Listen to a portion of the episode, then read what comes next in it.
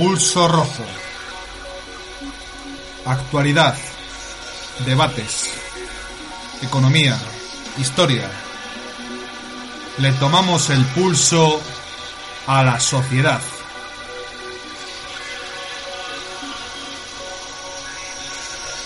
Con Mario Castellano. Muy buenas noches, bienvenidos a Pulso Rojo, un nuevo programa en el cual vamos a continuar con la Unión Soviética. Es un tema vasto, es un tema enorme, hay muchísimo de lo que hablar, pero estamos intentando hacer un resumen bastante general, aunque entramos en ciertos puntos y anécdotas muy interesantes y muy enriquecedoras sobre la Unión Soviética, sobre la epopeya soviética, sobre cómo este país y su ideología, en cierto modo, fueron importantísimos en el desarrollo de la historia del siglo XX y cómo la Unión Soviética marcó nuestras vidas y cómo cuáles son las consecuencias de su final tema del que ya hablamos en nuestro primer programa, pero es inevitable que, lleguemos a, ese punto. Esto es un programa que continúa el anterior, en el cual hablábamos sobre la Guerra Fría. Esa Guerra Fría continuó, pero con Brezhnev la cosa empezó a cambiar. Tenemos una expansión militar y también tenemos un estancamiento y una serie de sucesos muy importantes que no podemos dejar de lado como fue la guerra de Vietnam y la guerra de Afganistán. De la guerra de Vietnam o de la guerra de Afganistán se podían hacer monográficos enteros dedicados solo a esos puntos, pero queremos aquí hacer una conversación para que nuestros oyentes eh, les sirva y les interese y quién sabe en el futuro esos puntos eh, calientes, esos puntos eh, llenos de contenidos, de anécdotas, de historias de, y de aventuras los desarrollaremos en futuros programas. Quiero presentar a los colaboradores que están conmigo aquí codo con codo levantando este, este tremendo proyecto, estos programas que están, en mi opinión, van a marcar un, un, hito importante porque somos eh, el primer podcast que habla de la Unión Soviética en estos términos, sin entrar en, sin entrar en eh, ese debate simplón y esa, eh, esos conceptos ya tan manoseados y tan vendidos como que la Unión Soviética era mala, la Unión Soviética era asesina, la Unión Soviética era eh, oscura y triste, llena de fábricas y llena de humo y de edificios feos. Aquí vamos a estamos sacando los logros de la Unión Soviética también y desde una perspectiva crítica y dialogando y debatiendo que es como se tiene que hacer las cosas tranquilamente, sin pisarnos y sin destruir al, al, que está hablando enfrente de nosotros. Tengo conmigo, ya digo, a, a, nuestros colaboradores de excepción, Rodolfo, Leonov, buenas noches de nuevo. Buenas noches, un placer. Guzmán, Chamorro, buenas noches. Muy buenas, como siempre, encantado de estar con vosotros. Soviet Zug, conocido como Soviet Zug. Y Vera Rodionova, ¿cómo estás? Aquí estamos. Buenas noches, compañeros. Muy bien, pues vamos a empezar este programa mm, un poco con algo que se nos quedó en el anterior, como fue el suceso, como fue el, el tema de Budapest. Si quieres, Rodolfo, como me has dicho algo antes, si quieres decir algo al respecto de esto y podemos... La invasión de Budapest eh, fue durante los años 50. Yo creo que el hecho aquí en los años 60 fue la, primavera de Praga, la invasión soviética de, de Checoslovaquia, ¿no? Pero bueno, si, si hacemos un pequeño, una pequeña pincelada y, así sí, a ver, lo eh, cubrimos. Tanto, en Hungría como en, como en Checoslovaquia, eh, más en el caso de Checoslovaquia, porque en el caso de Hungría tampoco hay, no se sabe bien cierto qué, hubo, si fue realmente un, movimiento antisoviético o anticomunista, fue un poquito más encaminado a un nacionalismo. En Checoslovaquia sí que se intentó hacer algo muy parecido a lo que luego hizo Gorbachev, que era la perestroika es una especie de reformas eh, socialdemócratas, de apertura o liberalización de la economía y de la política, que, claro, se había avanzado 20 años a, la dirección del, del, PQS y de, las, y de los distintos partidos comunistas de la, del campo socialista, ¿no? Entonces, bueno, todos sabemos el, la famosa entrada de los tanques en, en Praga y, y, bueno, y la dimisión de Dubček, Alexander Dubček. simplemente fue, pues eso, simplemente mentarlo, que, realmente ahí fue, no sé, yo creo que hubo una, una falta de inteligencia política porque finalmente esto fue muy grave para, para la imagen de la Unión Soviética en Occidente. mientras Estados Unidos se le permitía hacer y deshacer, a la Unión Soviética lo pagaba muy caro a nivel diplomático y a nivel informativo cualquier atisbo de mano firme o de, o de decisión, ¿no? Luego también, eh, tampoco podemos olvidarnos del mayo del 68. Ese mismo año, en Francia, hubo unas protestas y unas huelgas generales ante la deriva neoliberal que estaba empezando a tener Occidente. No olvidemos que en la famosa distensión, tras los misiles de Cuba y, finales de los 60, eh, en Europa empieza, empieza a haber una, una ofensiva de la derecha que empieza a comerse todo lo conseguido durante los años, durante la, la posguerra inmediata de la Segunda Guerra Mundial. Muy bien, Vera, ¿quieres eh, hablar de esto o entramos directamente? No, entramos. Entramos directamente con... Eh, gracias, Rodolfo, por darnos este, este, este, estas pinceladas de, de lo que nos hemos dejado en el programa anterior. Y vamos a entrar en el gobierno de Brezhnev, Leonid Brezhnev, que asumió el cargo entre 1977 no, incluso antes, 1964-1982. Este hombre estuvo una temporada muy larga en, la Unión Soviética, 18 años, y es un gobierno marcado por puntos importantes. Como he dicho antes, se produce una expansión, en cierto modo, del gasto militar, que pasa de... No sé exactamente cuál es la cifra en la época de Khrushchev, pero con este hombre llegamos a un máximo de 15% del producto, del producto Interior Bruto, aunque eh, la cifra que manejaba la Unión Soviética era de un 8%. ¿Y en qué, hasta qué punto lastraba? Eh, bueno, vamos a entrar primero en lo que, lo que fue Leonid Brezhnev como líder de la Unión Soviética y cómo llega al poder criticando a Khrushchev, poniéndolo a parir. ¿Fue acaso Brezhnev mejor gobernante que Khrushchev? Son todos parecidos. ¿Qué, qué opináis de, este hombre? Por dar una pincelada acerca, acerca de él y de su, su gobierno, de su gente. Por ejemplo, Vera, no sé, quien quiera, no, no hay obligación. Pues yo creo que mm, la época de, de tranquilidad, ¿no? Como se llama Zastoy en, en Rusia durante la época de Brezhnev, ha sido para muchos, dicen que era la mejor época, la más tranquila de la Unión Soviética. Pero durante este tiempo, eh, evidentemente, ha, sucedido todo este mm, denigración de, ideológica y económica en algún sentido que bueno, ya luego no se recuperó, porque igual que Brezhnev ha sido un político eh, bastante bueno, yo diría, en el nivel internacional, mm, a nivel nacional también era un buen jugador, entonces su, su estabilidad de su gobierno y que ha estado tantos años al poder, habla de él que él perfectamente manejaba su élite, estaba, salía como distribuir fuerzas, pero se dedicaba a esto, no se dedicaba a, desarrollar el país y hacer mm, que, que, haga este salto. O sea, por ejemplo, durante todo este tiempo también hubo un personaje que es el, ideólogo más importante, Suslov, que le llaman el asesino de los sentidos, asesino de las ideas.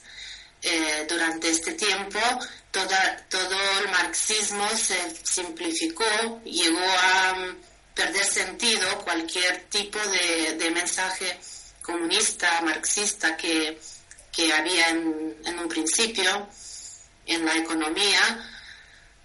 Eh, pues ahí había un reto importante que es la ciencia cibernética, que había retos de mm, poder administrar este sistema rígido, eh, planificado había, una, había esperanzas de poder ah, hacerlo mediante informática, ¿no? Que esto podría ser viable. pero esto no se hizo, de alguna manera había ahí como unos juegos de intereses que han prevalecido de alguna manera sobre los intereses del país en general y la idea y esto esto sí ha habido una estabilidad y prosperidad mm, de alguna manera todos recuerdan esta época como bastante próspera y buena. Sin embargo ha sido precisamente la fuente de, este, de esta caída después, porque ahí se gestó todo, toda la disidencia que prácticamente la producían en vez de luchar con ella. Y, todo esto ha puesto sus, sus, fundamentos para la posterior caída. Sí, bueno, a ver, al principio, al principio Brezhnev eh, sí que, más, más que en el terreno económico, en el terreno político, intentó una etapa de disensión, ¿no? Intentó eh, coincidir un poquito a nivel, a nivel diplomático con, con Occidente. Eh, también con Tito hubo, diversos contactos, con, sobre todo con Nixon, con el tema de, de, bueno, estamos hablando de la, también estuvo la guerra de los, de los siete días, Perdona, perdona que te, perdona que te cortes, que no, me puedo, no me puedo, no me puedo resistir. Yuri Gagarin nos ha mandado un Twitter, ¿eh? Nos ha puesto que ya era hora que volviera Pulso Rojo a emitir un programa de la Unión Soviética, ¿eh? Nada, para, para, para, que echemos unas risas, ¿no? Yuri Gagarin, un saludo, ¿eh? Bueno, pues eh, con, lo que, con lo que iba hablando, que eh, en, medio de, esta buena voluntad de, de Brezhnev empiezan a surgir el, problema de la guerra de los siete días, en la que Israel, pues defendiéndose al final ataca a los, a los países de a, Siria, bueno, una coalición de países árabes. Y claro, todo esto eh, rompe las relaciones entre la Unión Soviética y Israel. Y luego poco a poco en esa política de conciliación con Estados Unidos hay un pacto con Estados Unidos para que muchos judíos soviéticos eh, emigren a, Israel, siguiendo la política de, pues, reunión en, su tierra prometida y regalada. Y bueno, digamos que al, principio hay una especie de buena voluntad, pero bueno, empieza a pasar todo esto de lo de Afganistán, la guerra, uy, perdón, la, guerra de Vietnam, y aquí los soviéticos decididamente apoyan al Vietcong. Y a, pesar de que no lo hacen directamente, como, como, Estados Unidos, que se implica de lleno en el, en el terreno, sí que envían asesores militares y armamento de manera bastante opaca y diplomáticamente confusa para que no se vea tan descarado el apoyo. Luego hay varios pactos entre la Unión Soviética y Estados Unidos, como la, la, no realización de pruebas subterráneas. Digamos que hay varias cooperaciones en el ámbito espacial, el primer acoplamiento entre un módulo Soyuz y un, y un módulo americano. Empieza a haber cierto contacto diplomático. Ya existía el teléfono rojo. Digamos que Brezhnev intentó un poquito acontentar a todos, ¿no? Parece que Jimmy Carter es un presidente bastante más eh, dialogante que, que otros. Eh, por ejemplo, por ejemplo, cierto que Nixon eh, intenta abrir un poco con China y se reúne con Brezhnev, pero a mí Nixon me cae muy mal porque es uno de los presidentes que más mm, uno de los presidentes que más ha bombardeado y que más ha entrado como un animal a destruir países solo por el hecho de ser fronterizos con Vietnam. En el hecho de la guerra del Vietnam. Eh, bueno, ahora entraremos, pero. A ver, Nixon tenía la cabeza de chorlito. Y luego el escándalo Watergate acabó de reventarlo. Porque era una, era una auténtica marioneta. Pero Nixon era un tío muy inteligente, ¿eh? Muy inteligente, pues, O sea, yo creo que Nixon fue un presidente que de tan, de tan ambicioso que era, llegó un punto en el que la cagó por avaricioso y por ambicioso y por, y por ser un... Recordemos que este hombre es el que inventa los seguros de salud, bueno, inventa, es el que los potencia, es el que se carga la sanidad pública americana, es el iniciador del actual desastre sanitario que tiene Estados Unidos. Hasta este hombre aún tenían una sanidad pública, es que ahora no tienen nada público. Ahora han privatizado hasta la emisión de moneda, que eso me lo dijo Guzmán una vez y no se me ha olvidado. Son cosas que es un, es una, es un presidente que tiene dos caras, ¿no? Una cara es la de dialogante con China, dialogante con Brezhnev, y por otra parte está mandando a Vietnam soldados a mansalva, que, que lo que van es ahí a, a ser unos un poco menos que unos drogadictos. ahora entraremos, ahora entraremos. Perdón, no te quiero cortar, disculpa. No, no. Pues Jimmy Carter me da lo mismo, ¿eh? que Jimmy Carter es el que armó también, los también, También, pero bueno, con Jimmy Carter hacen el, el SALT, ¿no? Hacen el acuerdo de este SALT, que parece que se calma un poco la cosa en ese sentido. No sé. Sí, pero todos estos acuerdos siempre, por mucho que nos han vendido en Occidente, siempre han partido del lado soviético. Porque el primer proyecto que hay de las primeras conversaciones entre Brezhnev y Nixon está la famosa conversación sobre eliminar la necesidad de crear, de tener pactos como la OTAN y el Pacto de Varsovia Incluso Brezhnev lo llega a poner sobre la mesa, a lo que Nixon le dice, bueno, eh, bueno ya, hablaremos, pero que no, ¿sabes? O sea, sí, que por el lado soviético había bastante intención de, bajar un poquito el, nivel que, había habido durante los años 60. Pero bueno, hay, otro problema también muy importante, que es el conflicto entre China y la Unión Soviética, que realmente fue... Eh, hubo, hubo tiros de por medio y conflictos fronterizos y realmente fue un, un conflicto en el, en el seno de, una relación estratégica y completamente necesaria para ambos países, que encima se habían ayudado mutuamente y que, bueno, pues hubo unas diferencias a nivel político que supusieron una, un enfriamiento casi total de las relaciones económicas y diplomáticas. Los soviéticos habían ayudado mucho a China en tema de infraestructura, sobre todo, ¿no? A modernizar el país en ese, en ese aspecto. Sí, pero a ver, China también tuvo su modelo de socialismo completamente diferente, pero durante finales de los 60, principios de los 70, sí que hay una, hay una ruptura en lo que son intereses, porque también eh, el, el Vietcong no es, no, es de, no es, digamos, de ideología maoísta, no es de base campesina, es más de clase obrera. Bueno, aquí ya entramos en, en nimiedades de corrientes comunistas, ¿sabes? Que, que, bueno, al fin y al cabo lo único que hizo fue entorpecer y a río revuelto a Nacia de pescadores. Luego China con Deng Xiaoping y todos los Estados Unidos también armaron sus, sus buenos líos, ¿no? Bueno, Deng Xiaoping, que era, para que los oyentes, eh, fue el sucesor, el sucesor, el sucesor eh, del Huagong Feng este, que, si no me equivoco, le, pone, le, quería poner Mao al Huagong Feng este, le reventaron en 0,5 segundos y queda queda este hombre eh, Deng Xiaoping que era del ala tecnócrata del Partido Comunista Chino. Sí. Mientras que el lado ideológico del Partido Comunista Chino lo formaban Mao, lo formaba el limpiado este, ¿no? y su mujer, esta que le gustaba hacer óperas, óperas en la revolución cultural y tal.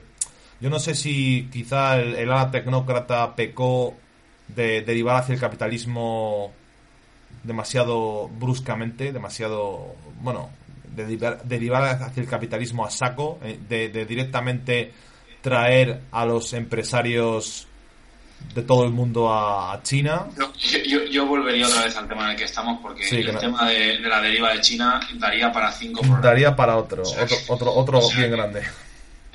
volvemos otra vez, bueno. Espera, espera, yo quería, quería preguntarte una cosa. Eh, esta, este intento de Brezhnev de hacer acuerdos con Carter y demás, respondería un poco a que la Unión Soviética estaba muy ahogada económicamente, como se dice popularmente, porque ese gasto del 15% en armamento te lastraba para desarrollar otras áreas, ¿no? Más que algo es falta de movimiento. Es el decir, eh, eh, eh, ¿qué hago? O sea, voy a bajar un poquito por aquí, pero sigo como estoy. Quiero decir, ni como ni dejo comer. Quiero decir, eso es una falta de saber dirigir hacia dónde quieres llevar un poquito el, tu país, ¿no? Porque a la vez que estás diciendo que quieres distensión con Occidente, te implicas más en o intentas ayudar movimientos como el de como el de Vietnam y luego como veremos en los 80 te decides por ayudar a, Afganistán y meterte bueno pedido y auspiciado por el propio pueblo afgano que fue el que pidió la asistencia de la Unión Soviética pero quiero decir que son cosas contradictorias ¿no? Muy bien eh, ¿quién quiere intervenir? quien quiera, adelante por lo que estaba leyendo en la época de Brezhnev el la realidad es que muchos problemas que estaban teniendo en cuanto a, la garantía de, suministro de alimentos a largo plazo, el eh, atender la demanda de bienes domésticos que se estaba produciendo por con la expectativa de que ya habría, habría para todos, de que la población estaba ya en una economía mucho más establecida, ya no estaban en guerra, y querían vivir más cómodamente, etcétera, etcétera, y había un compromiso del Estado de, facilitar esos bienes, esa comodidad, en esa preocupación no se les ocurría otra solución nada más que grandes inversiones públicas en donde hiciera falta, así a, lo bruto. Y, y yo creo que aquí lo que se demuestra es una falta de conexión desde lo pequeño con lo grande para realmente no depender de una gran idea de la dirección del partido por invertir a lo bestia en un sector, sino en tener un feedback entre las pequeñas producciones, las demandas de, los municipios pequeños con lo que es el Estado. Y en cambio toda la línea política iba más en reforzar el centralismo eh, y en juntar recursos para hacer grandes proyectos. Yo creo que esto fue un fracaso del que se tiene que tomar nota porque a la larga fue una dependencia de, entrada de divisas y, fue muy mal gestionado porque por un lado se intentaba suavizar las relaciones internacionales, principalmente con Estados Unidos, se firman los dos SALT, eh, uno con Nixon, otro con Jimmy Carter, con el tema del SALT 1, SALT 2 para limitar la producción de armamento nuclear que luego en el 86 Ronald Reagan ya se desvincula y pasa de cumplir, mientras que la Unión Soviética cumplió sus limitaciones del SALT. El, tema de la entrada de mm, cosas que le hacía falta a, a la Unión Soviética, perdón, se las compraba a Estados Unidos, Estados Unidos le ponía un precio que no hacía balance con el bajo precio que pagaba por ciertas materias primas, digamos que ahí se dejaban engañar. Y yo creo que ahí es donde, comparando con Stalin, pues no, no supieron manejar las relaciones internacionales, porque justamente si estás negociando con alguien que sabes que es eh, un, un, interesado egoísta por hundirte, pues no puedes ir ingenuamente a aceptar cualquier tipo de condición tienes que tener una medida de presión. Si esa medida de presión es principalmente militar y desvía gran parte de los recursos a esa carrera armamentística, tienes que haber primero modernizado y aumentado la eficacia de tu estructura económica como buen marxista debe comprender para poder sostener ese gasto de superestructura. Y yo creo que ahí es un fallo y a veces me, me choca y me sorprende muchas veces que líderes, secretarios generales de partidos comunistas no hayan tenido en cuenta conceptos básicos del marxismo. Por lo general me parece una, aunque le hiciera la pelea a Khrushchev, me parece que es un continuismo de la falta de, claridad de idea y, y de línea diplomática internacional por suavizar una situación que es insuavizable. Es que Estados Unidos no quiere suavizar, Estados Unidos lo que quiere es desgastar a, a la Unión Soviética y de ahí viene pues el resto de conflictos y que Estados Unidos no podía no podías prever que fuese un dialogante cuando se sentía resentido por la pérdida de la guerra de Vietnam y un montón de países que pasaron a la influencia comunista en Asia. Eh, no, no. La historia ha demostrado como que Estados Unidos buscó en todo momento el desgaste de la Unión Soviética y al mismo tiempo vengarse de, de las victorias comunistas en, Asia es un poco, no sé, es un poco como decir que no tuviesen, no tuvieron el carácter o la claridad suficiente para, para enfrentarse en esa, en esa negociación eh, siendo conscientes de que la negociación podría ser de pérdida, no de ganancia. Y yo creo que también tiene que ver un poco la, sociedad que se vive en ese momento. Yo creo que ahí yo me gustaría que, contase más cosas porque sí estoy, sí estoy leyendo mucho de, un estancamiento eh, económico y social en la que el, en la que muchos directivos no están dispuestos a seguir las directrices del plan quinquenal o los planes quinquenales no son muy realistas. Eh, hay una clase acomodada que lo que realmente son quiere son privilegios. Eh, no sé, eso me gustaría un poco que, lo contase alguien de allí para poder transmitir efectivamente eh, qué es lo que estaba pasando de fondo. No solamente las negociaciones entre grandes representantes de grandes potencias, sino en el día a día dentro de lo que es el fondo de, de la Unión Soviética. Muy bien, pide turno Vera. Sí, bueno, yo creo que aquí hay, surgen muchas dudas y no se entienden bien las cosas. Y yo creo que hay una mm, teoría que lo explica todo y lo pone todo bastante en su sitio. Y es que a partir de mm, ciertos años, años 70, digamos, la élite soviética ya tomó la decisión de integrarse con el Occidente y a partir de entonces muchas cosas que se hacían eran directamente el sabotaje a todo el sistema soviético. Lo que pasa es que no se atrevían directamente a tirarlo así como así, así que pasaron años que todo esto funcionó por inercia, sin embargo, todo era una, una serie, una cadena de sabotajes que no correspondía el mensaje oficial a lo que se cocía dentro. Y lo que se cocía dentro como sabemos ahora, por ejemplo, en un libro que salió que se llama La Primavera Roja de Sergei Kurguinyan, que explica cómo em, él participó, estuvo, em, fue testigo de muchas de las cosas que pasaban entonces. Eh, y dentro de la propia KGB eh, ya había departamentos que directamente trabajaban en contra de la idea soviética por la unificación con el Occidente.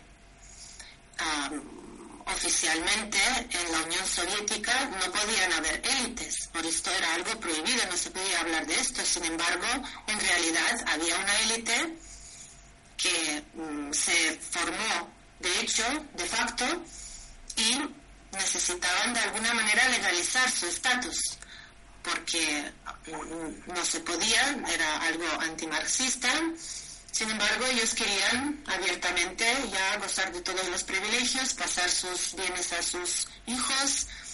Mm, por otro lado, había también un motivo y es que ellos pensaban que uniéndose con Europa, de alguna manera, como Rusia es tan grande, pues si se une con Europa, eh, orienta Europa hacia, hacia Rusia, hacia la Unión Soviética, o sea, hablaban ya de Rusia, de tal manera que la separan de Estados Unidos y mm, evidentemente formarían una unidad que sería autosuficiente, ¿no? Tendría tecnologías, tendría recursos, materias primas, entonces un sector de la KGB que había mm, realmente dos y estaba directamente, parece, mm, bajo la protección de Andropov, que era la dirección número 3 y la dirección número 5 de la KGB, que ya empezaron a trabajar para este proyecto.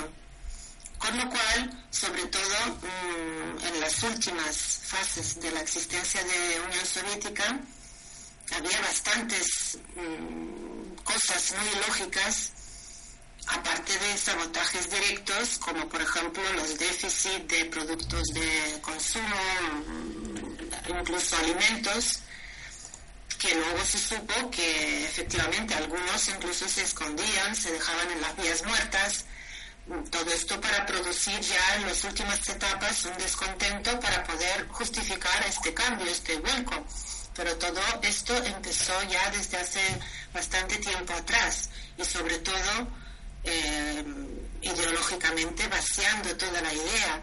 No solucionaron el, tema de alienación, por ejemplo. Eh, sabemos que la explotación es lo mismo que la alienación, entonces la gente en el trabajo estaba bastante, sí, tenían todo el mundo el trabajo, pero estaban muy... Mm, desilusionados, ¿no? No entendían para qué trabajan, no encontraban sentido. Entonces ya se ponía de moda, digamos, trabajar lo menos posible, aunque te pagaban, aunque salías al trabajo, pero ya no hacías tu trabajo. Entonces todo esto ya empezaba a bajar a todos los niveles de la sociedad. Y esto ha sido también, mm, ha creado bastante descontento y esto ha sido lo que facilitó en una gran medida este vuelco sin eh, grandes eh, protestas por parte de la población, de la clase obrera, que es, en realidad no tenía que suceder, pero sí que todo ya iba desde hace tiempo trabajando para esto. Muy bien. Eh, ¿Alguien más quiere... Cerramos este punto sobre estancamiento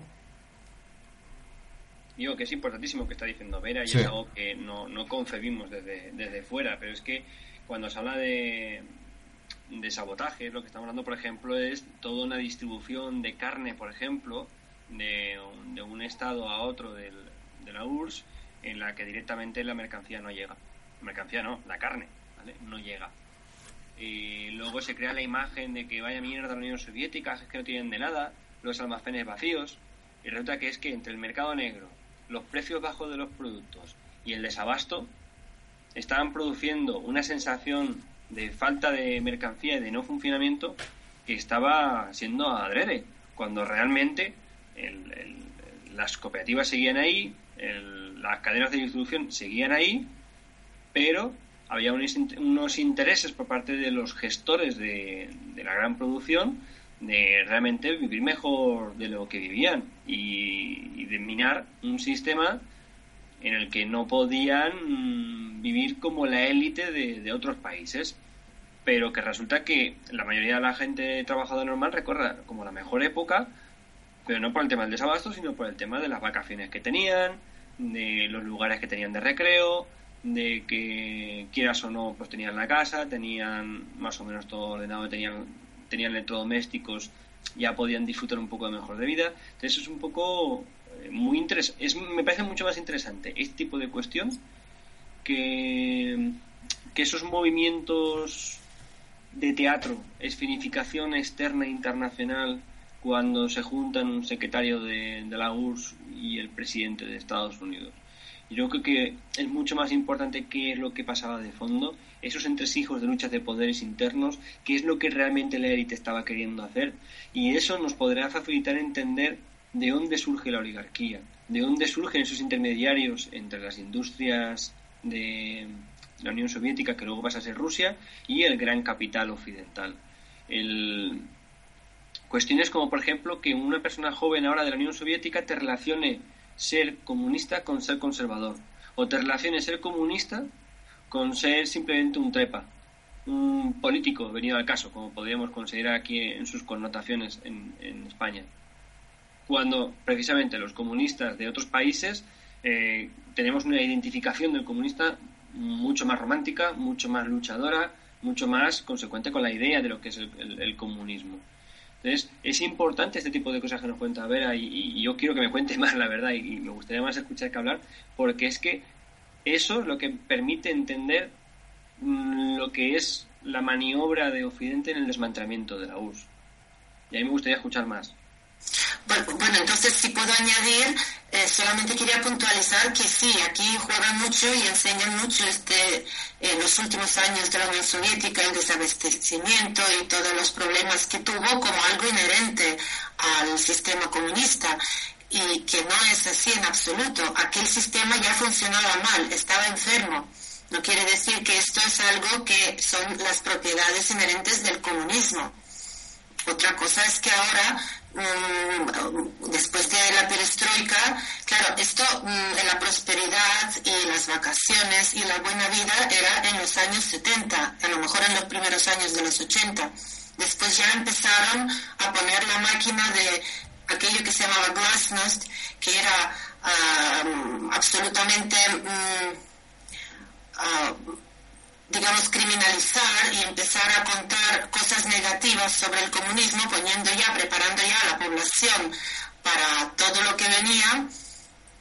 Y aparte de esto, también hablas de cooperativas. Por ejemplo, las cooperativas estaban prohibidos hasta los años 80 que los permitieron y cuando los permitieron se formaron a base de las fábricas, eh, de las grandes fábricas donde a, los, a las personas que estaban ahí al mando de alguna manera o cercanos les permitieron prácticamente privatizar las, las, la potencia, las herramientas de esta fábrica con lo cual la fábrica ya no podía producir de un modo normal, porque todo lo que se producía en las cooperativas se mandaban a través del mercado negro, aprovechándose solo estas personas. De ahí salió la, esta, esta mm, economía de la sombra, digamos que luego en mucho mm, aumentó, agravó los problemas de la industria soviética.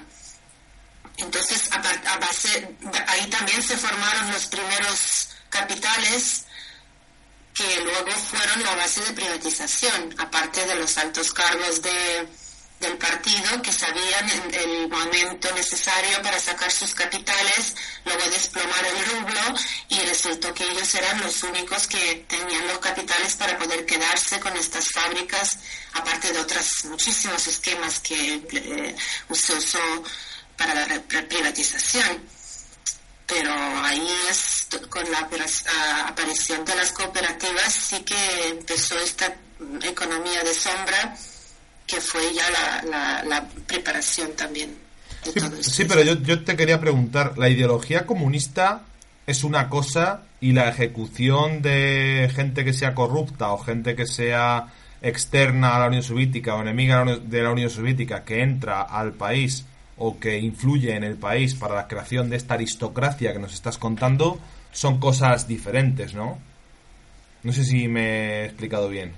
Yo creo que fue un poco el estancamiento del desarrollo de la ideología comunista, porque sí, eh, hasta cierto punto esto funcionó, pero luego había que mm, desarrollarla más, corrigiéndola a medida de que tropiezas con dificultades, problemas, pero con la voluntad de seguir construyendo lo que se han puesto a construir. En el momento que ya no existía esta voluntad, todo fue una fachada. Claro, porque... Este, este debate que tenía que haber tenido el país, estos, estos intelectuales que podían haber, eh, científicos que criticaban, que intentaban diagnosticar problemas, eh, eran callados, expulsados del país, parte de ellos luego formó la disidencia que trabajó también desde fuera para la destrucción del país, esto ha sido también un error, pero también se puede interpretar como mala voluntad, la voluntad de ahogar este comunismo, porque todavía, ¿qué es el comunismo? Eh, construido como tal, yo creo que no lo hemos visto en ningún sitio. Entonces todo esto se podría ir corrigiendo el rumbo con la voluntad eh, por supuesto, porque en los primeros años se estaba creando una mm, economía, una sociedad mm, basada en el conocimiento, en la cultura, en la ciencia, en los grandes retos, donde las personas se realizaban, se sentían, digamos, útiles. Esto existía, donde a todo esto se daba la cultura un gran una gran importancia. Y después, cuando se empezó a dar importancia a, a las cosas materiales y en acto seguido a, los privilegios, quién era más, mm, más rico o tenía más y todo esto, ahí es cuando ya la ideología se derrumbó. Yo entiendo, por mucho marxismo que te obligaban a leer, esto no era algo que la gente se creía porque el mensaje de alguna manera no era sincero. Era algo, lo simplificaron tanto que cuando lo estudiabas en el colegio sobre todo, ya casi ni entendías para qué lo estudias, sobre todo contrastándolo con realidad y no entendiendo esto que tiene que ver. Claro. No, no, no, no, no se daba ejemplo, no se daba ejemplo desde la administración de, de lo que en los libros se explicaba al respecto del marxismo. Guzmán. Sí, no, que es una cuestión de motivación. Vamos a ver, son generaciones diferentes. El que ha, el que ha hecho la revolución y el que ha creado esa, esa nueva potencia, ese nuevo país, eh, esa materialización de unos anhelos y esos, esas victorias que se consiguen no tiene nada que ver con los hijos que ya nacen con todo eso dado y que resulta que el, Estado se está, se está estancando eh, el ideal comunista que precisamente es conseguir una sociedad que funcione sin Estado, que eso hay que recordarlo, no sea que algunos se, se, se malinterpreten, y, y, y, falta esa, esa dinámica de enfrentarse a un reto porque, mm, ¿cómo te explico? Lo que es el soldado, por ejemplo, que va a la guerra de Vietnam a la guerra de Afganistán, sí que sabe que está luchando por su patria, está luchando contra los agentes de Estados Unidos, está luchando contra el imperialismo, está apoyando a otros países del mundo, está defendiendo un modelo educativo, vale, pero el que está trabajando en el colhouse, el que está siguiendo unas directrices del plan quinquenal que realmente no se está sentando en la realidad, con unos gerentes que están saboteando el proceso económico, eh, ahí está faltando algo. Ahí está faltando el, espíritu principal de, la Unión Soviética, eh, ese interior. Y eso tiene mucho que ver, por ejemplo, con luego la entrada de la droga. Y el daño que hace precisamente una sociedad desorientada, un uso masivo de la droga, pues marcó toda una generación. Y si a eso le va sumando, le va sumando, eh, es, es, un caso muy grave. No es una cuestión política, eh, no es una cuestión de unos políticos o unas directrices de, del buró. Estamos hablando de que, por ejemplo, si en la época de Stalin ya se descubrió que había informes falsos, que había acaparamiento y se lió la que se lió con el tema del holomodor, por el tema de las cotizaciones, etcétera, ¿por qué en este periodo en el Partido Comunista no se toman medidas precisamente para corregir ese sabotaje, esa, esa, e, ese elitismo de, la, de los sectores gerentes de la, de la producción y por qué no se, mm, se toman medidas precisamente para dinamizar lo que sería una democracia económica, una autogestión de los coljoses, una capacidad de, por ejemplo, meritocrática de que unos colojoses demuestren más interés que otros en acceder a otro tipo de mercados, un seguimiento de los colojoses en base a su calidad de la producción y no en cuanto a la cantidad que se les exige desde el plan quinquenal, vamos, em, simplemente una modernización de la economía que precisamente por no saber hacerla, luego se encuentra el filón de la perestroika con el cual terminar de minar la, Unión. Y cuando empiezan a meter neoliberales a mansalva y a reventar completamente todo ya. Pues esto es el debate que todavía hay que discutir muy a fondo, yo creo, que porque este es el problema de la tercera generación, ¿no? Cuando ya la cosa se enfría y ahí cómo, cómo haces para que esto sigue ardiendo y sigue funcionando y la gente con la misma ilusión se ponga a, a, seguir. Esto yo creo que pasa un poco en todos los países y esto es algo que no le ha dado tiempo a solucionar a Stalin. Stalin luchó contra, digamos, la nueva, el elitismo que intentaba surgir continuamente. Luego ya por muchas razones no le ha dado tiempo. Él hablaba, hablaba en, durante su vida sobre la orden de, de, de, de cruzados, ¿no? De alguna manera porque se interpretaba, había una línea en los primeros años de Lunacharsky, Gorky, que hablaban de, del comunismo como una religión. Eh, Lenin ahí les cortó muy rápidamente, ha dicho que esto es una vergüenza y que de esto no había que hablar. Entonces Lenin tenía que hacer la revolución y no intentar no dispersarse por muchos muchos lados diferentes la ideológicamente, pero yo creo que este debate también se podría considerar porque Sabemos que los enemigos luchaban contra el comunismo como una religión. Ellos han declarado, por ejemplo, eh, Konstantin Melnik, que era una persona clave que siempre ha luchado y mm, han desarrollado una doctrina eh, que, digamos, un poco teorizó eh, Bakhtin en una obra que se llamaba La cultura popular en la Edad Media y estaba dedicada a François Rabelais, que ha hecho un, ha sacado un concepto de carnavalización. Entonces, esta, es, esto es lo que han utilizado para destruir la ideología también, tanto en, la élite como en las masas, ¿no? Ridiculizando, sobre todo haciendo un montón de chistes sobre los dirigentes soviéticos, sobre los valores soviéticos, eh, excluir todo lo ideal de, de, la ideología, dejarlo todo solo en lo material con lo cual eh, había muchas, mucha gente, muchos han implicado al Vaticano en todo eso, eh, Konstantin Melnik, que ha estado, o sea, todo, toda esta gente han desarrollado toda una teoría como para, para conseguir lo que han conseguido, y han conseguido mucho más, han destruido no solo el país, pero mucha gente, después de la caída de la Unión Soviética, Mm, digamos, lo que, lo que ha pasado es, es la destrucción total de, de los valores de, de,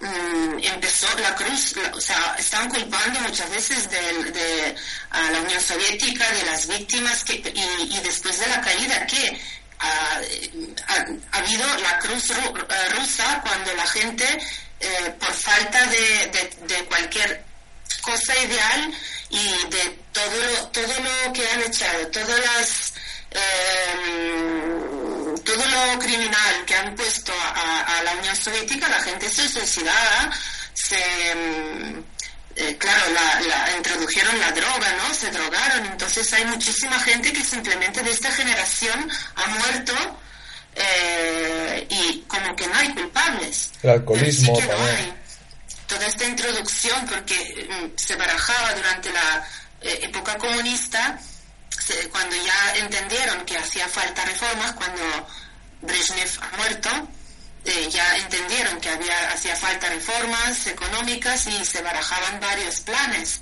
Sin embargo, precisamente protegieron y sacaron delante al grupo de mm, Gaidar que proponían precisamente estas reformas neoliberales. Podrían haber cogido el modelo de China, de los países de Europa del Este. Sin embargo, han cogido el modelo, el modelo neoliberal, el más agresivo. El más, el más bestia. Con más bestia, con todas estas bases criminales que había. Porque claro, ¿quién es el que se hizo eh, oligarca o quién es el que ha tenido mejores puestos en la Rusia por soviética? Pues mm, precisamente ha sido esta selección negativa y los criminales, las personas que han conseguido su capital inicial mediante, eh, no, no, legalmente, porque nadie legalmente puede reunir ninguna cantidad de dinero para quedarse con nada.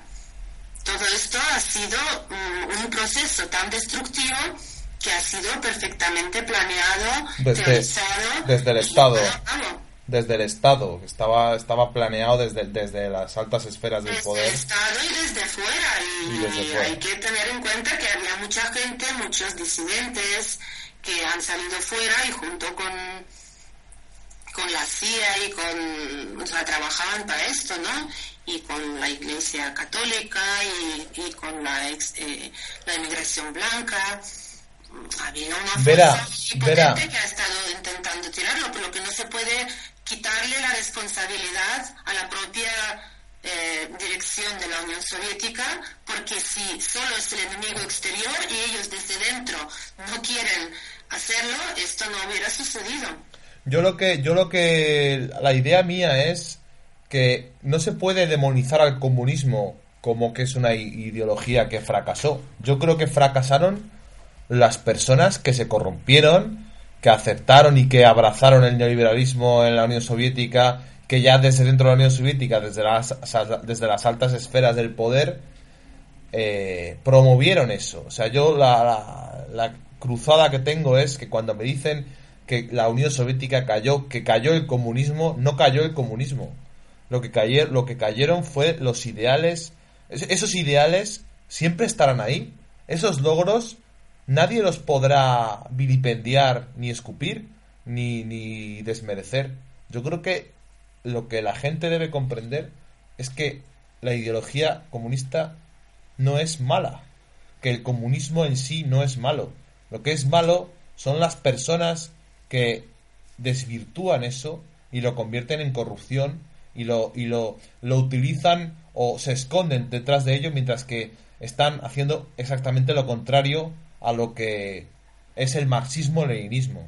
No me vale que, que los periodistas y que la gente diga que el marxismo es asesino, que el marxismo es criminal, que es eh, fracasado. No. El fracaso, el fracaso, el fracaso. Ellos están en contra de esto, pero mm, también tampoco tenemos que eh, también tenemos que entender que es algo muy difícil, que eso es algo que con prueba de error se tiene que volver a repetir, se tiene que volver a intentar, para esto hay que analizarlo, corregir los errores. Yo no creo que esto se coge, se construye así tan rápido y sale todo solo, sobre todo cuando se tienen a los enemigos tan potentes y tan serios. Entonces yo creo que esto tiene y tendrá y, y absolutamente necesita una otra posibilidad, otra oportunidad donde todos estos errores habrá que solucionar, pero para esto hay que hablar de ello, habrá que sacar el tema, habrá que analizarlo, habrá que hablar claro, claro. y entender qué es lo que pasó. Para eso estamos una haciendo cosa es teorizar algo en el siglo XIX y otra cosa es cómo se va desarrollando eh, la cosa. Cuanto más avanza, habrá que hacer más correcciones. Si no se hacen, se cae levantaremos, volveremos de nuevo, lo haremos mejor. Creo que es eh, importante aquí destacar lo que es la cuestión eh, ideológica de la concepción de para qué uno vive y, qué es lo que está construyendo. Así como, por ejemplo, nos hemos dejado en el tintero el tema de la guerra de Vietnam, hay que entender por qué ganó eh, el pueblo vietnamita a la mayor fuerza imperialista eh, como fue la de Estados Unidos. Efectivamente, quería yo, quería yo que, habláramos un poco de Vietnam y Afganistán antes de entrar en la... ¿Cuál fue la motivación? En la era postsoviética. La motivación fue expulsar a los invasores, el reivindicar el derecho a autodeterminarse, ¿no? de decidir ellos, tener la soberanía, no ser una colonia de nadie el tener el apoyo de una Unión Soviética que estaba ahí precisamente para apoyar a todos los pueblos que quisieran ser libres, eh, es quitarse el yugo ¿no? colonial, el yugo de la dependencia respecto al imperialismo o el sometimiento por, por la violencia del imperialismo. Eh, cuando se concadenan las dos cosas, pues todo encaja.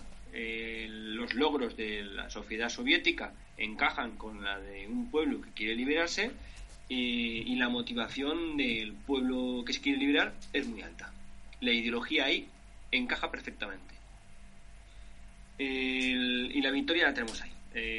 cosas que no, no hubieran sido posibles sin el apoyo de la Unión Soviética, por ejemplo, el arma Kalashnikov, entre una de ellas usada en la guerra de Vietnam, eh, demostrando su efectividad, eh, y, el, soldado vietnamita, eh, utilizando tácticas que nos recuerdan a, la heroicidad del pueblo soviético en la Segunda Guerra Mundial, ¿no? el estar escondidos, hacer trampas, eh, aguantar horas y horas eh, bajo tierra, eh, escondidillos entre la maleza para hacer una emboscada al ejército norteamericano y al, y al ejército títere de Estados Unidos, el tener que, que, encajar el dolor de, un montón de matanzas y, y, bueno, situaciones sangrías de explotación y represión que luego se utilizan como, como venganza o como motivación para luchar más fuerte con, con un ejército mucho más armado, pero con, menos motivación. Y esto quería hilarlo, por ejemplo, con el tema de Afganistán.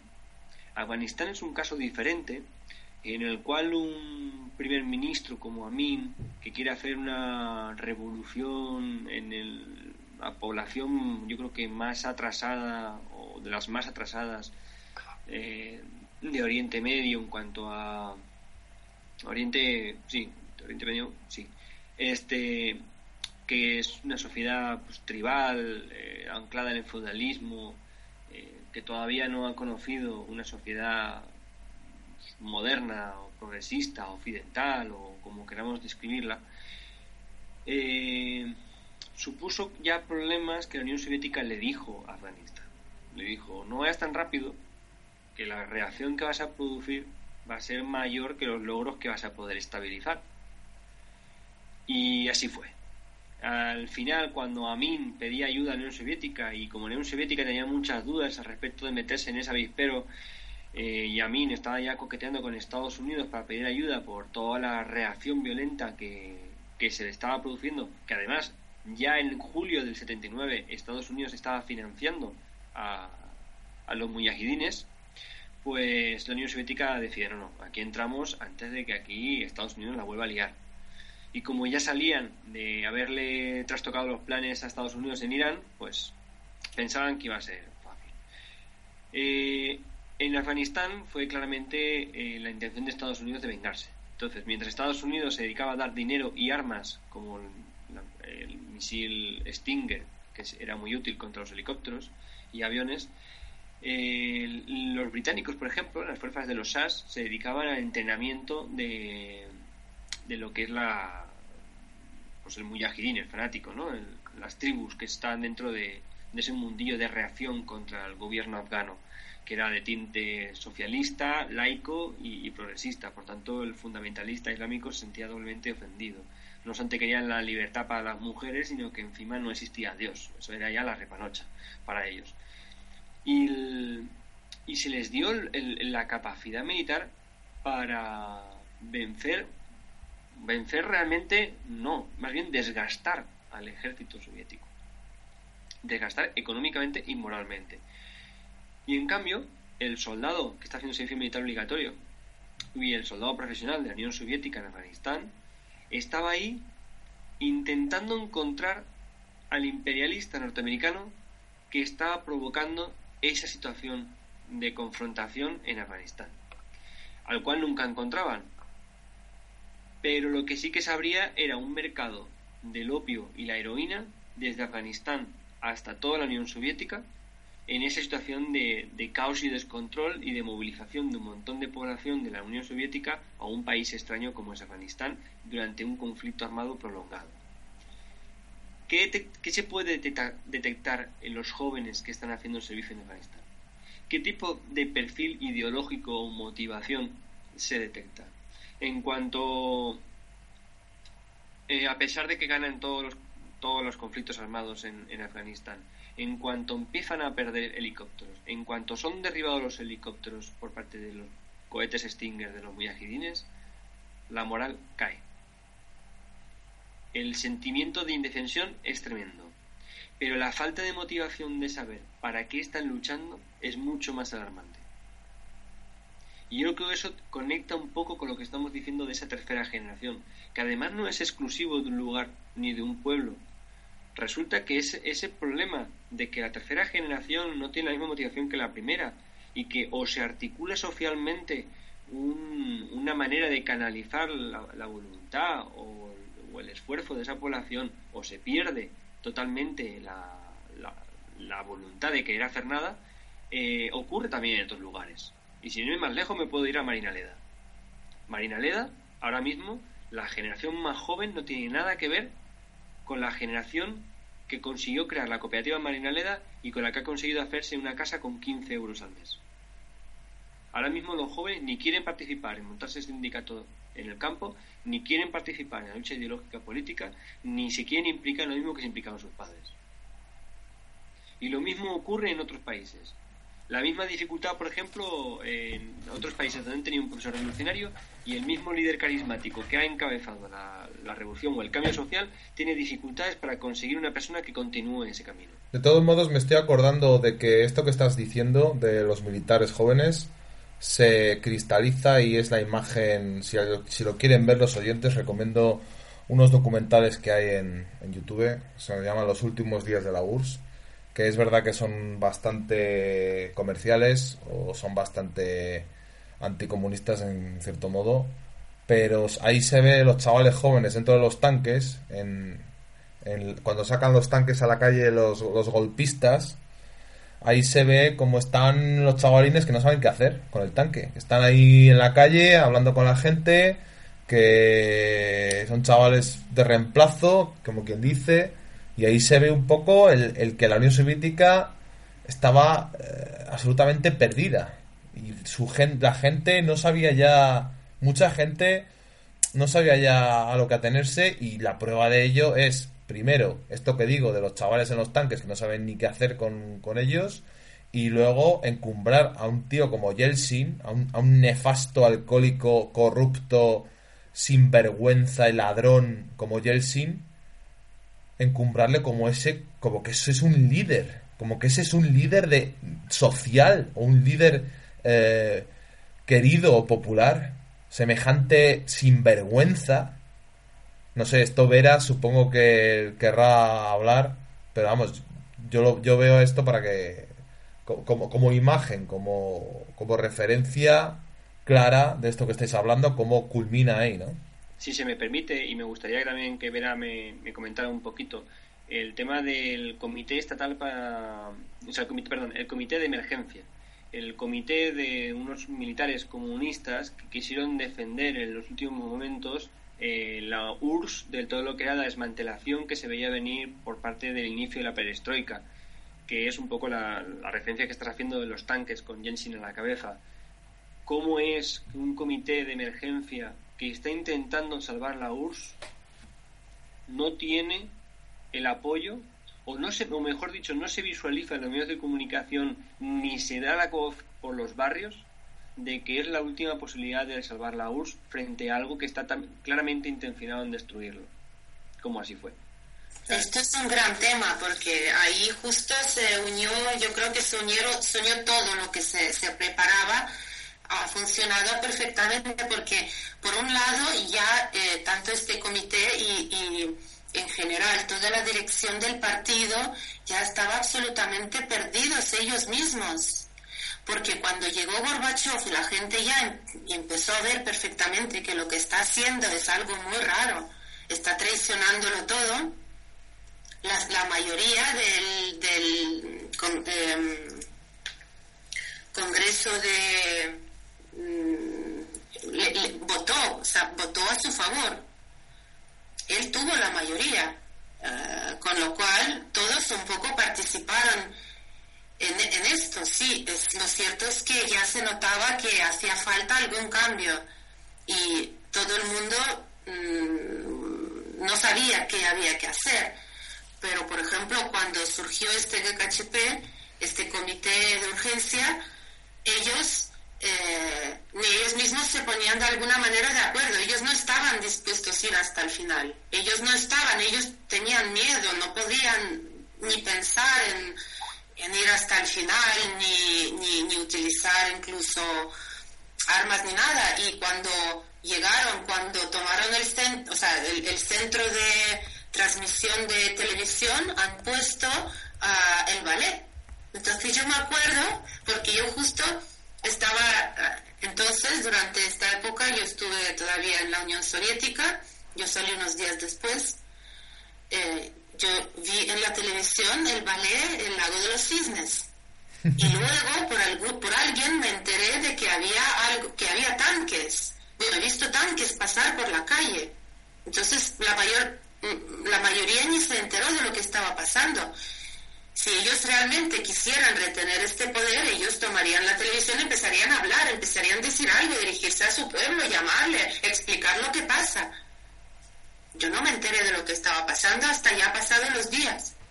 Entonces, como ellos no fueron, esto ha sido un intento, pero bastante indeciso y, evidentemente por esto frustró, pero también eh, hay que resaltar que había voces en contra, pero la mayoría votó eh, las cosas que decía Gorbachev. Y también quiero repetir que creo que lo he dicho antes, sacaron a la gente en, en cuestión de orden del partido de salir en contra de la sexta enmienda para quitar el rol gobernante del, del Partido Comunista y, la gente salió en contra de esto.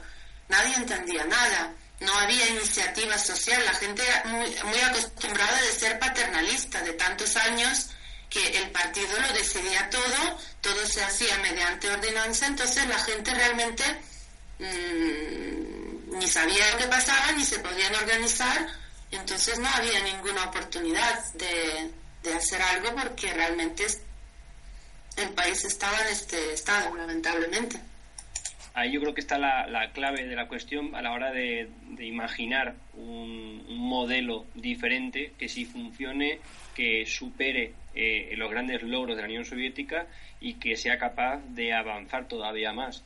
Eh, estaba recordando además que, claro, estamos ahora haciendo referencias al año 91, eh, el tema del Comité de Emergencias en agosto del 91, pero antes de hablar del Comité de Emergencia del 91, es me casi obligatorio hablar del referéndum de marzo del 91.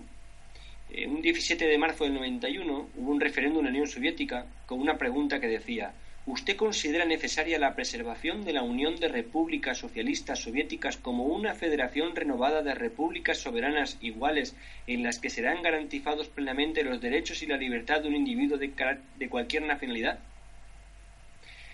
A favor, 77,8%, con un escrutinio, o sea, una votación de 100, eh, participación de votantes 185.647.000 personas de la Unión Soviética.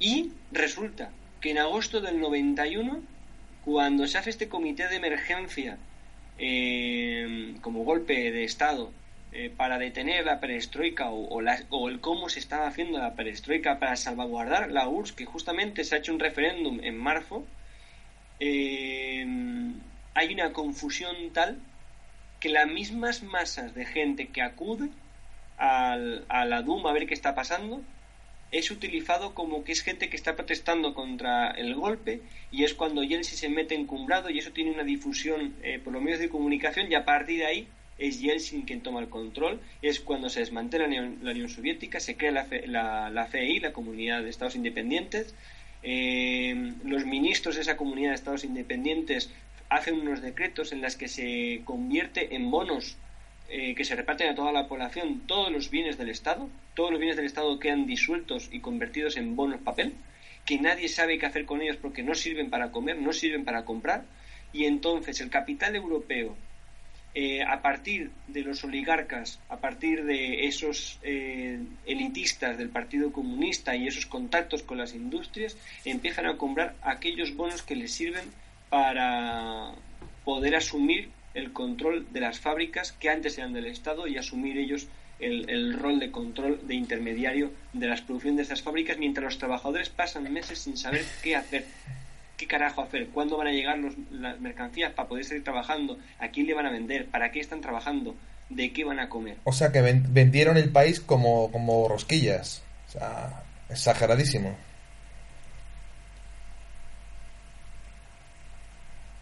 ¿Se ha cortado?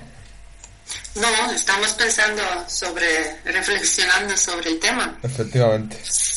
Sí, hay de legalidad, por cierto, eh, de todo lo que ha sucedido en el 91 todavía hay mucho que hablar, porque ahí se han hecho cosas que no son legítimas.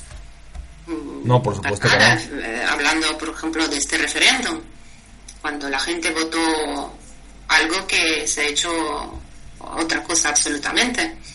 Hay bastantes cuestiones a, todo esto y a la privatización también, claro, y el modo de...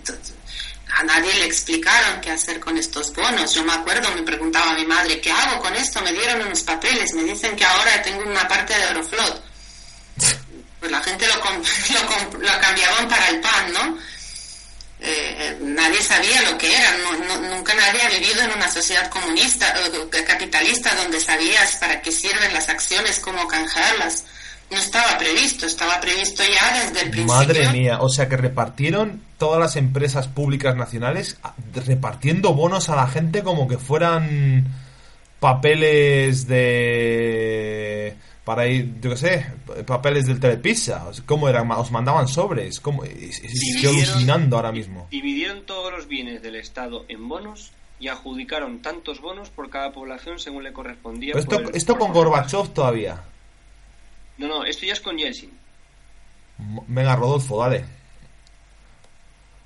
A ver, todo esto, eh, eh, nada más no era nuevo, ¿eh? Todo esto se había hecho ya en, en la Alemania Oriental hubo en Alemania Oriental se hizo mediante una empresa que era Treuhand, que era un consorcio de empresas que sí que tenían el capital que venía de Occidente y que compraban a precio de saldo empresas como la Carl Zeiss, que era la que fabricaba las ópticas para todos los tanques del Pacto de Varsovia, empresas de, de mucho peso de la, de la Alemania Oriental que le salía a precio de coste. Y que no es que no fueran productivas, sino que además de ser productivas eran la tecnología punta de, todo el sector de la Europa Oriental y que fueron desmanteladas y sus trabajadores enviados a la calle para eliminar competencia y para ganar más una industria gratuita a precio de saldo. y la generación de paro que trajo la caída del muro de Berlín, la generación de paro brutal en Rusia. Bueno, mm, todo lo que sepáis y si podéis contarlo, adelante, pero...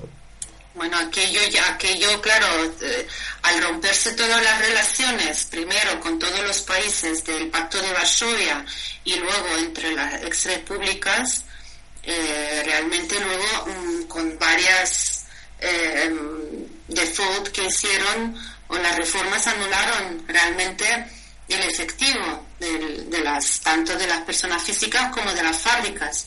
La gente ya dejaron de existir las conexiones que todas siempre han funcionado para normales, ¿no? Para el funcionamiento de una industria. Entonces, en aquel tiempo lo que funcionaba es el barter, es el intercambio directo neveras por por, por, por, por, alambres, por vasos, o sea, tenían que intercambiarse de alguna manera porque todo estaba destruido, toda la economía estaba destruido y no funcionaba, la gente no cobraba.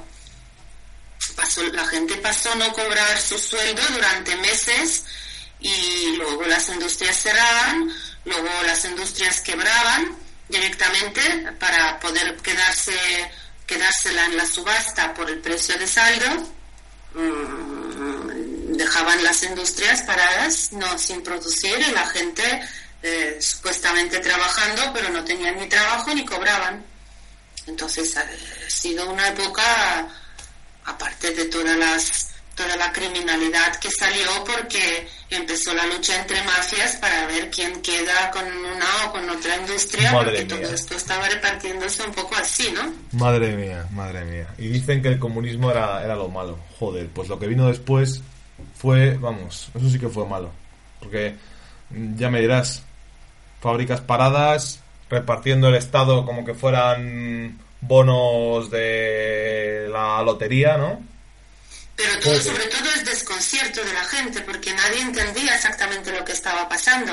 Pero las consecuencias eran como de una guerra. Pero, la, pero una pregunta, una pregunta te hago yo, Vera. La gente cuando, cuando sale a la calle y, y ven a Yeltsin como el nuevo Salvador y como que la gente era consciente de lo que estaba ocurriendo recordemos que sacaron a la bandera de la Rusia imperial. O sea, yo creo que debió de ser un shock tremendo para un ciudadano soviético de la época pasar de, ser soviético a volver a la Rusia imperial. ¿No lo vieron como... ¿Pero qué estamos haciendo? ¿Nos, estamos volviendo locos o qué? que están ahora mismo eh, defendiendo el comunismo y trabajando haciendo todo para volver al sistema de antes que en su momento cuentan, dice, me avergüenzo cuando me recuerdo cómo estaba saltando ahí gritando Yeltsin, Yeltsin. Ha sido una confusión tan grande que de repente eh, era también no era una situación normal. Desaparece, roban a Gorbachev, no sé, estaban ahí ya las fábricas sin funcionar, la gente sabía que necesitaban algún cambio, entonces ya pues tiraban un poco por el cambio del medio. Aparte de todo esto, con tiempo ya empezaron a poner la máquina de propaganda en la televisión que te estaba diciendo eh, todas las cosas, em, o sea, el, para el 91 el comunismo ya estaba perfectamente desprestigiado. Vale y criminalizado. Salieron películas que financió, por supuesto, el propio Estado. Eh, donde criminalizaban a Stalin, a, eh, a, todos, a, Beria, todo esto, empezaron a proyectarlo prácticamente, no sé, eh, todos los días, a todas horas. Películas donde hablaban de las víctimas, de cuánto, o sea, todo esto muy multiplicado, muy, muy concentrado claro, esto también producía cierto ambiente en las cabezas de las personas que, que, de repente pues se sentían que, eran, no sé, unos hijos de unos criminales y todo era criminal alrededor. Luego, sí que, mm, eh, sí que había ya el tema de poner como limpiar la cara del zarismo, de todo, eh, se introdujo mucho eh, el tema de la iglesia, por cierto, una cosa muy curiosa que hay que mm, analizar, ver y estudiar, porque ahora mismo en Rusia precisamente la religión ortodoxa está en, auge, ¿no? Es bastante... Mm, hay mucha gente joven que va a la iglesia, es creyente, mm, absolutamente sincera, o sea, sinceramente, si vais a la iglesia, por ejemplo, que ahora han abierto hace poco en Madrid, una iglesia ortodoxa muy bonita, y está llena, se ponen las fiestas llena de gente joven, chicas de toda la, de toda la zona exsoviética, entonces parecía que después de los 70 años de ya la gente han tenido que superar estos, estos supersticiones y entender que todo esto, y después de tantas veces que lucharon contra la iglesia, todo esto salió con una enorme, increíble fuerza. La gente necesitaba eh, creer en algo y como todo esto estaba tan problemático en la Unión Soviética, eh, todo esto salió hacia la iglesia y ahora mismo es muy muy actual, hay mucha gente creyente y de hecho cuando hicieron una votación en, en Novorosia, creo que lo hicieron en Donbass, de qué, qué modelo queréis, elegiríais para vosotros, para, para mm, político, ¿no? Han dicho que querían socialismo ortodoxo. Es como juntar las dos cosas así que... que... Oye, teología de liberación. Existe. sí, sí. No, pero quiero decir que esto es para analizar, porque la teoría dice una cosa, pero la realidad luego resulta que, que es así. ¿Por qué es? Muy bien, Guzmán, perdón, Rodolfo ha pedido la palabra y luego pues Guzmán, estamos ya entrando en la era postsoviética, ¿de acuerdo? Caída y era postsoviética. Venga, Rodolfo. Esto es, es curioso lo de, lo, de la, lo de la religión dentro de la, de la Unión Soviética. Porque, a ver, yo muchas veces he tenido muchos debates con gente muy religiosa que me han dicho, no, es que la Unión Soviética se mataba a los curas y si te veían una cruz te metían en el gulag. Digo, no, no, perdón, eso es mentira. Digo, la religión simplemente quedó en el ámbito de lo privado y las iglesias se autogestionaban. O sea, es decir, no era el Estado el que pagaba la rehabilitación de ninguna catedral, ni ni la iglesia musulmana, o sea, ni los musulmanes y... porque los países de Kazajistán, en Turkmenistán, en muchos de esos países, eh, eran de cultura musulmana. Claro. Y, eso no se puede erradicar de la noche a la mañana, ni lo puedes prohibir, porque la gente se va a aferrar y lo único que vas a provocar van a ser pues movimientos reaccionarios radicales. Entonces, lo que hay que hacer con esa gente es hacerles entender que la religión es un concepto privado, que no tiene nada que ver con el Estado ni con la economía, que ellos se centren en sus cosas, recen a sus dioses, pero que paguen sus impuestos y trabajen en la economía socialista. Y realmente ese, ese modelo fue el que, cuando, está, cuando a punto de disolverse la Unión Soviética, creo que la última encuesta era de un 40% de, de creyentes y un 60% de ateos, si no tengo mal entendido. Pero esto es, esta, esta religión moderna eh, eh, pasa como con el catolicismo aquí en España eh, yo creo que está, llega, llega a formar parte de lo folclórico, ¿no? Del decir, soy español y católico y voy a misa las fiestas de guardar solamente por aparentar. Quiero decir que yo no lo, no lo, no lo, sacaría más de, ese contexto porque, a ver, la Unión Soviética tampoco podemos negarlo y Rusia históricamente eh, ha tenido una fuerte, un fuerte componente ortodoxo y durante la Segunda Guerra Mundial ni Stalin cerró la, Catedral de San Basilio que había misa todos los días allí. Quiero decir que son cosas inherentes.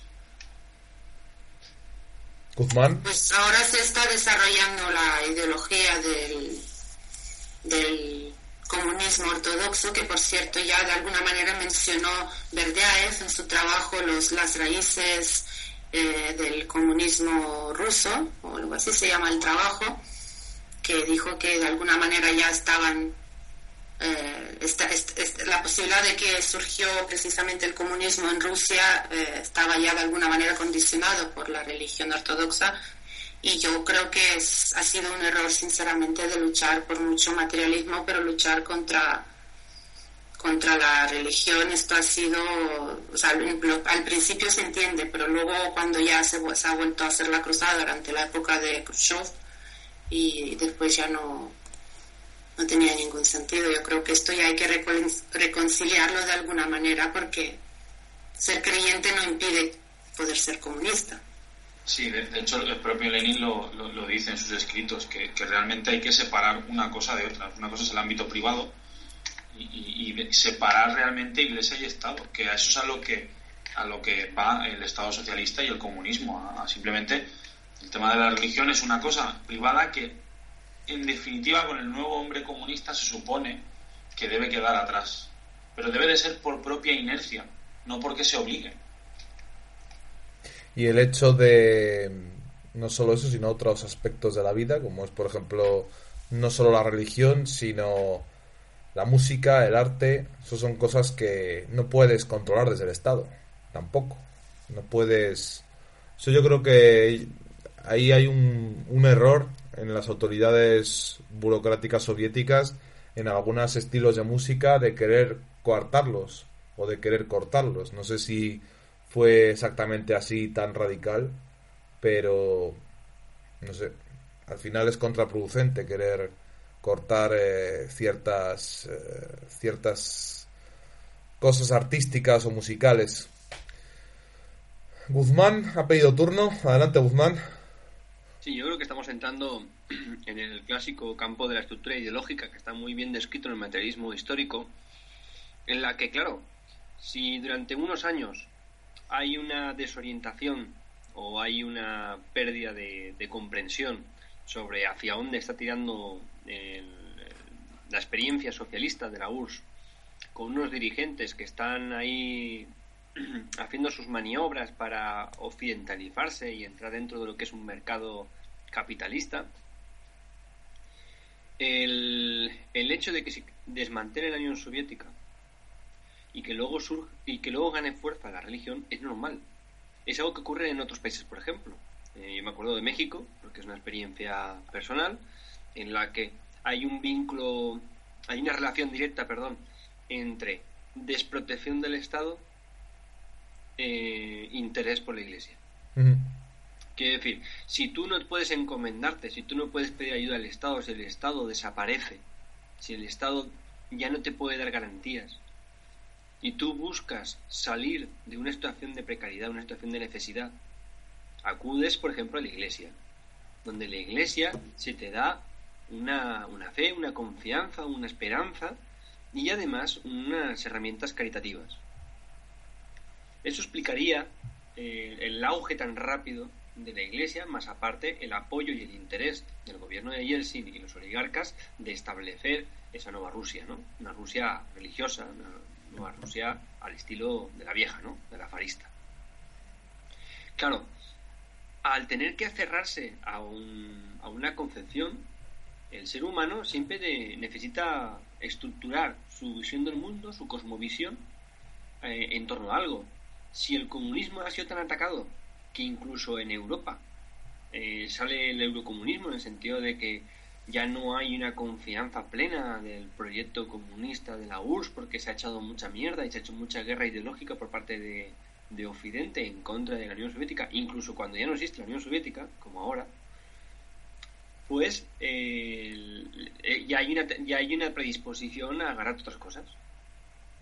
En este caso, en Europa fue el eurocomunismo, en la Rusia postsoviética, pues lo que en ese momento está cogiendo fuerza, que se le está dando dinero que es la Iglesia, la Iglesia ortodoxa, que además vincula un poco con la cultura más tradicional, que es la que estamos descubriendo ahora porque la Rusia moderna está cogiendo ese lado ortodoxo como seña de identidad y, y se está relacionando con el conservadurismo. ¿Qué quiere decir? La concepción de la libertad sexual, la concepción del ser humano en cuanto a los principios filosóficos o los objetivos en la vida. Digamos que aquello que no se le hacía caso, aunque existía, porque era minoritario y era cada uno libre de hacer lo que quería, porque el Estado no iba a fomentarlo, ahora de repente tiene un, un pilar fundamental en la creación de, de Rusia. Y por eso, aun siendo comunistas, hay gente que también será ortodoxa, porque se ha convertido en una seña de identidad de, Rusia. Cosa que a mí no me agrada, pero bueno, es, un hecho. Y yo creo que eso demuestra la tesis de materialismo histórico de que la ideología es importante, está impregnada de la estructura económica y que realmente eh, la, estructura económica es la que te condiciona o la que te orienta en unas ideologías, en este caso el capitalismo ha fortalecido la ortodoxia eh, dentro de la concepción del mundo en, la Rusia capitalista actual, de la misma manera, desde el ámbito ideológico, o se consigue transformar la estructura o es vulnerable a este tipo de ataque ideológico. Quiere decir, si tú tienes una ideología comunista y la mantienes, y te empeñas en construir ese mundo comunista y eres consecuente con eso, crearás una estructura que sea tendiente al comunismo. Si ya en el recorrido de la Unión Soviética ya hemos hablado de ciertas decisiones y ciertos líderes que precisamente no estaban siguiendo esa línea ideológica, lo que están repercutiendo es en la estructura económica. Esa estructura económica se crea elitista, eh, se, revela, eh, no funciona por sí misma no es democrática, no, no tiene capacidad de iniciativa, no está siendo innovadora en el ámbito de la economía socialista y es por eso por lo que la Unión Soviética se convierte en vulnerable ideológicamente. Yo creo que ese es el resumen de lo que le ocurrió a la URSS. Muy bien, pues vamos a concluir ya este último programa sobre la Unión Soviética. Me gustaría este último turno, ya terminamos, que me hicierais un pronóstico un poco futurista, ¿no? De cómo veis el futuro de la Rusia actual, hacia dónde van los tiros.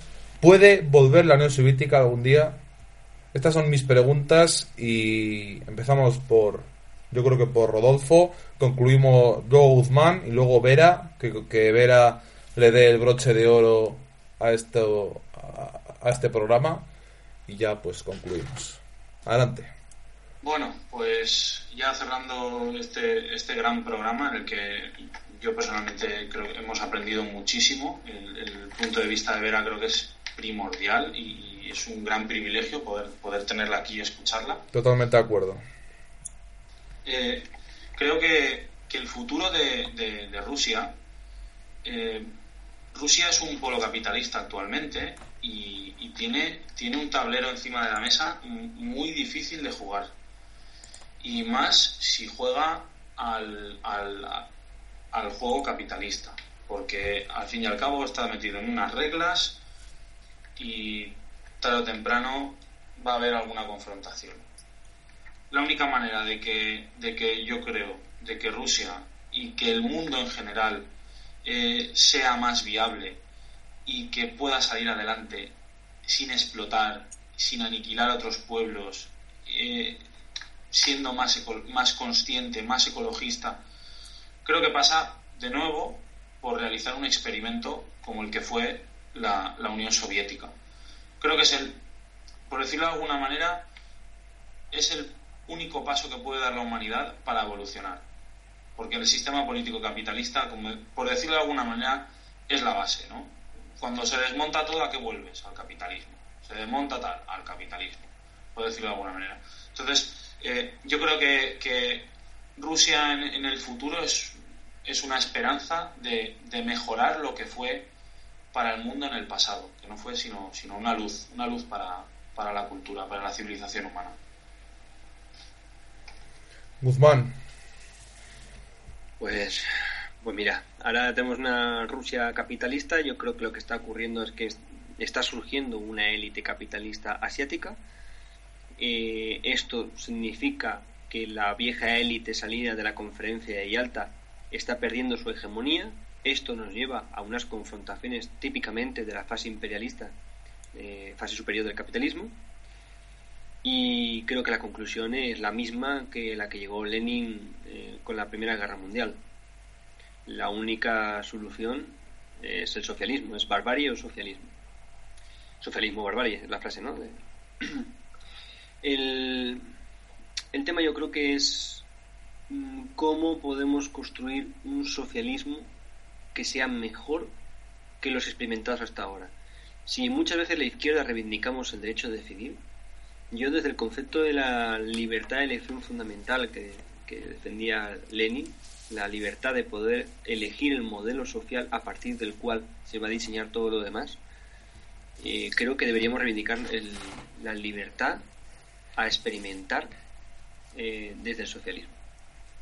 o experimentar desde otros modelos económicos para poder salir y para poder superar el, capitalismo. Sin eso, estamos condenados a, repetir una y otra vez. Cada vez que se cae en la trampa de la economía de mercado, cada vez que se cae en la trampa del juego neoliberal, del juego de poder, del imperialismo, cuando se pierde la concepción ideológica de hacia dónde ir, en cuanto ya no hay una hegemonía ante toda la sociedad, de que se quiere construir algo nuevo y hay que estar empeñado en modernizarlo y mejorarlo continuamente, en cuando se pierde esa inercia, se cae otra vez en el, punto de retorno. Y lanzaría más bien una pregunta a Vera, y es, ¿cómo puede ser eh, esa URSS 2.0? pues nada, Vera, bueno, también quería agradeceros por el programa, ha sido un placer.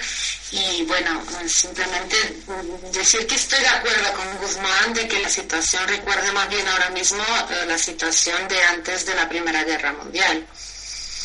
¿Qué, ¿Qué es lo que está pasando ahora en Rusia? Pues yo creo que en Rusia las cosas no son tan, tan claras. Yo diría que es yendo, mm, vamos un poco al, al, desastre, ¿no? Porque existen muchas fuerzas que están jugando ahí, pero igual yo creo que sí es posible esta URSS 2.0 porque en los últimos años que estamos, mm, digamos de alguna manera, volviendo a abrir el debate sobre la Unión Soviética y con todas las cosas que están pasando últimamente, y con el mensaje que incluso ha cambiado en la televisión central, la gente se está resovietizando a, una, a las marchas forzadas, porque tenéis que daros cuenta de que todos somos nacidos ahí, menos la gente que tiene ahora mismo 25 años y menos, todos, todos han nacido ahí y de alguna manera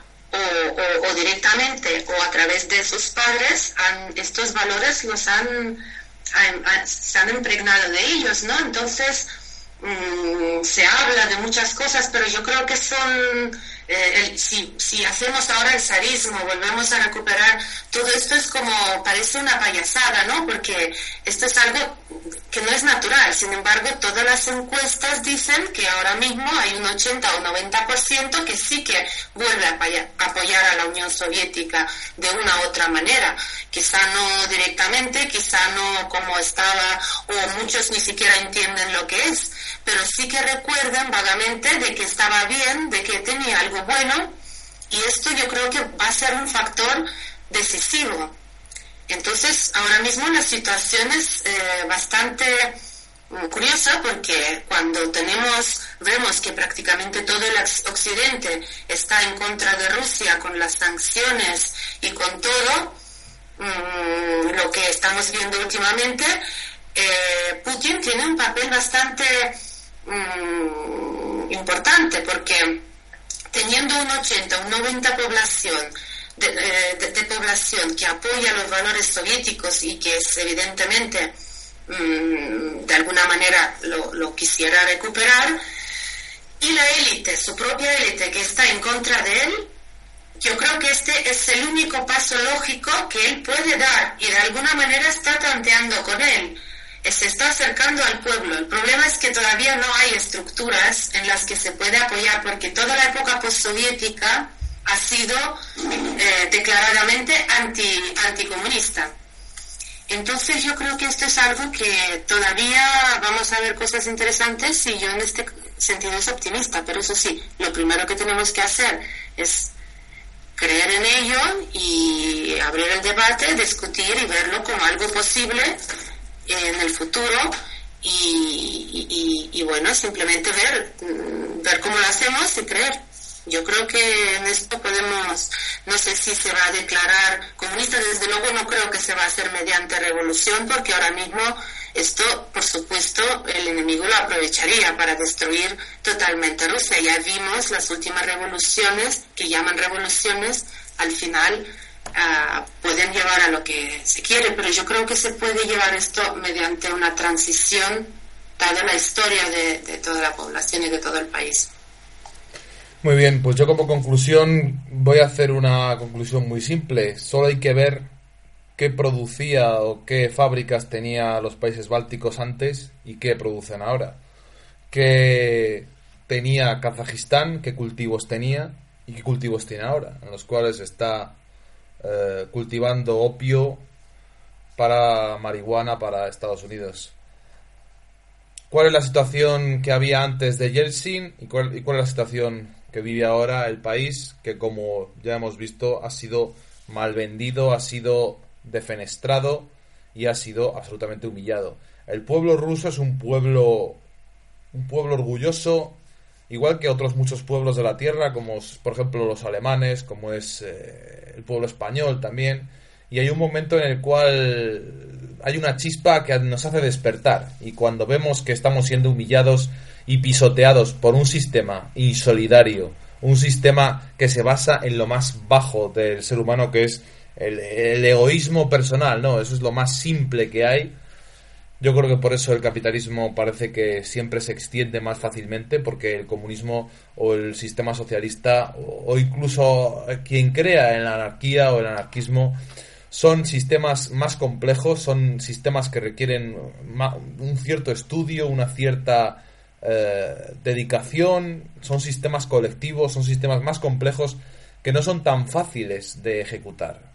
Mientras que el capitalismo parece que al final se impone porque no es más que simplemente la ley del más fuerte de que el pez grande se come al chico. Y el comunismo nos dice que la unión de los peces pequeños al final acaban derrotando al grande, ¿no? Bueno, a lo mejor es una conclusión un poco simplista. Han sido cinco programas tremendos. Yo estoy orgulloso de haber sido el presentador un poco el, que, director, digamos, de todo esto. Os agradezco enormemente esto que habéis hecho. Vuestras intervenciones han sido increíbles, se ha aprendido muchísimo. Espero que nuestros oyentes hayan disfrutado tanto como nosotros haciendo este programa, pues ellos escuchándolo. Eh, no sé qué más decir. La Unión Soviética fue un país que merecía una, que se le dedicara unos programas de radio en los cuales se hablara con justicia de ella poniéndola en su justo pedestal y recordando a toda esa gente que venció al nazismo, a toda esa gente que garantizó unos servicios sociales pioneros que luego han copiado el resto de países del mundo, les guste o no, un país que ha traído la cultura a su pueblo como ningún otro, un país que ha sido la luz de, la civilización, por mucho que no lo quieran reconocer y por mucho que lo quieran eh, defenestrar, y hoy, bueno, y en, este, en estos programas hemos hecho un homenaje a este país y hemos contado la verdad de lo que fue y hemos sido un programa diferente a lo que hablan todo el mundo en todos los medios, que es de verdad lo que yo más orgulloso me siento, que es que en este programa hablamos cosas que no es lo mismo de siempre que cuenta todo el mundo, y de verdad que eso me enorgullece y me encanta. Gracias, Vera. Gracias, Rodolfo. Y gracias, Guzmán. Gracias a, gracias a vosotros. Gracias, buenas noches. Y emplazar a nuestros oyentes a que se comuniquen con nosotros por las vías que ya conocen y que no me canso de decir. Nuestro email siempre está abierto a sugerencias y a debates y a ideas. Pulso rojo, todo junto, arroba hotmail.com. Estamos en Facebook Podéis dejar los comentarios si queráis, podéis opinar y proponer temas nuevos. Estamos abiertos a todo tipo de ideas. En el Facebook estamos como Pulso Rojo y tenéis nuestra página web Pulso Rojo, eh, perdón, www.pulsorojo.com y el Twitter también, que ahí está, que siempre que podemos eh, escribimos algo y que cada vez tenemos más seguidores, arroba Pulso Rojo. Muchas gracias Espero que os haya gustado el programa, estos cinco programas y eh, os anuncio que en el próximo programa haremos una recopilación de la temporada porque concluimos esta primera temporada de Pulso Rojo. Ha sido un año largo en la cual hemos, hemos creado esta radio que espero que con el tiempo tenga más apoyos, que poco a poco vayamos expandiéndonos en las ondas, en internet y en las redes sociales. La idea es que creemos un medio de comunicación que sea independiente a, a la, a, la masa que nos envuelve, a ese periodismo que ha caído tan bajo y a esos medios de comunicación que están siempre vendiéndonos algo, ¿no? Vendiéndonos incluso la idea de la izquierda, vendiéndonos todo. Nosotros queremos hacer un debate en el cual la gente pueda hablar a gusto, tranquila. Creo que lo estamos consiguiendo y creo que eso es eh, un orgullo. Muchas gracias de nuevo y os emplazamos a próximos programas de Pulso Rojo. Un saludo.